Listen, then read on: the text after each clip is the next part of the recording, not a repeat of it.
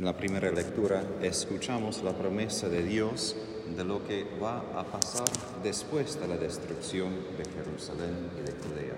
Los profetas en general tienen una mezcla y de destrucción, profecía de castigo por los pecados y siempre profecía de esperanza que Dios hará después de purificar a su pueblo. Es necesaria esa vista, esa capacidad de ver más allá de lo presente, porque es muy fácil perder la esperanza por lo que vemos ahora. La esperanza nos dirige hacia el futuro y justamente si nos encerramos en lo presente, no tenemos mucha esperanza porque las cosas no van tan bien. Es necesario esta, ese punto de vista justamente para que podamos seguir caminando. Esa primera parte de Adviento apunta no tanto la primera venida de Jesús en Belén, sino su segunda venida. Y sabemos que para la segunda venida va a haber mucha purificación antes de que llegue y es muy fácil perder la esperanza y quedarnos desanimados. Pero escuchamos qué hará el Señor en tal día, los que sobreviven los que han pasado esos momentos feos, esas pruebas, ese sufrimiento.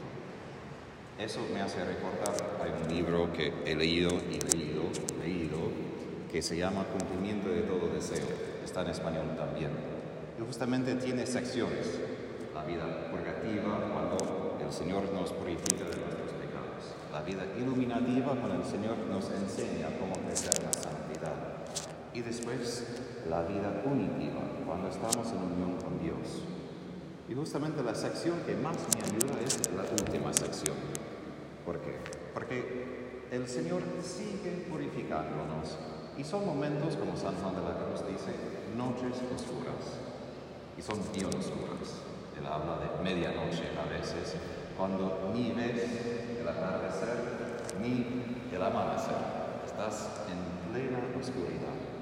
Pero justamente los que han llegado a experimentar lo que dice Isaías aquí, los que han sobrevivido a esas pruebas, solo ellos son testigos que no solo dicen, bueno, he escuchado que todo estará bien, pero pueden decir de su propia experiencia, vale la pena, vale la pena pasar por pruebas, vale la pena tener esta esperanza porque sí se cumple lo que Dios promete. Y esto es para nosotros muy necesario creer esas promesas de Dios, creer las, las experiencias de los santos para que lleguemos ahí con ellos. Porque cuando todo se pone feo es muy fácil decir, ok, no, chao. Simplemente voy a decir que eso es suficiente, no quiero más. Pero justamente ellos nos dan alguna ventana, una experiencia que pocas personas tienen. Y lo que tenemos en la primera lectura es justamente no simplemente una descripción físico de lo que el Señor hará, de nube, de fuego, sino es una imagen del Espíritu Santo. Hay una homilía en cristiana del segundo siglo que habla de que el Espíritu Santo es como agua. Toma la forma donde la ponemos. Si en un vaso, toma la forma de un vaso. Si ponemos en otro lugar, toma otra forma dice que justamente el Espíritu Santo se acomoda a nuestras necesidades. Entonces, hoy realmente necesitamos que el Espíritu Santo no sea un fuego llameante, sino justamente un nube, nube bien pesado para protegernos del sol. Necesitamos que el Espíritu Santo nos dé un poco de refresco. Entonces, esto es algo para recordar, que el Espíritu Santo siempre nos acompaña y siempre nos ayuda según nuestras necesidades. En momentos difíciles, momentos gozosos. Pero esa es la promesa, que el Señor nos dará ese espíritu, que nos acompañará en cada necesidad. Y ese espíritu ya está con nosotros, aún en la oscuridad. Y esto es la alegría de la promesa de Dios, que ya se ha cumplido en parte su promesa en darnos ese espíritu, pero llegamos a experimentar más y más la presencia de ese Espíritu. Como Él se acomoda a cada necesidad, a cada sufrimiento.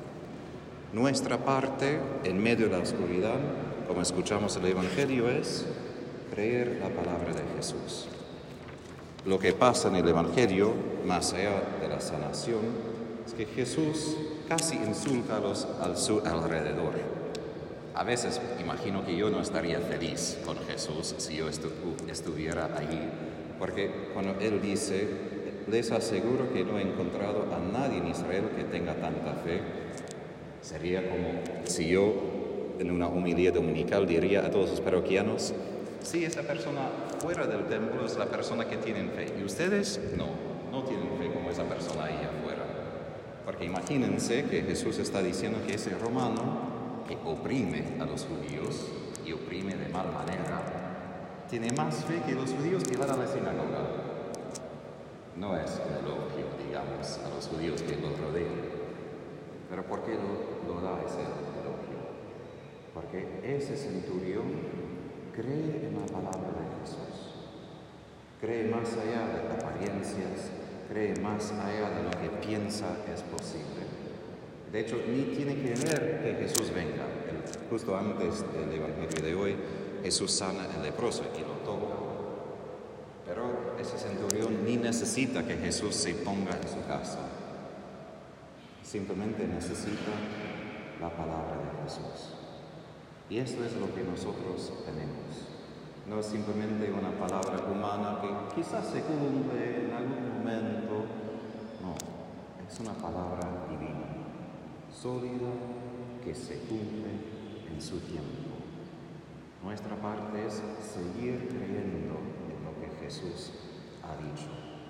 Y creo yo que el Señor no solo habla a nosotros, sí, a través de las escrituras, a través de la iglesia, pero mi experiencia es que el Señor apunta ciertas palabras a nosotros, sí, en nuestras necesidades, ciertas promesas, ciertas cosas.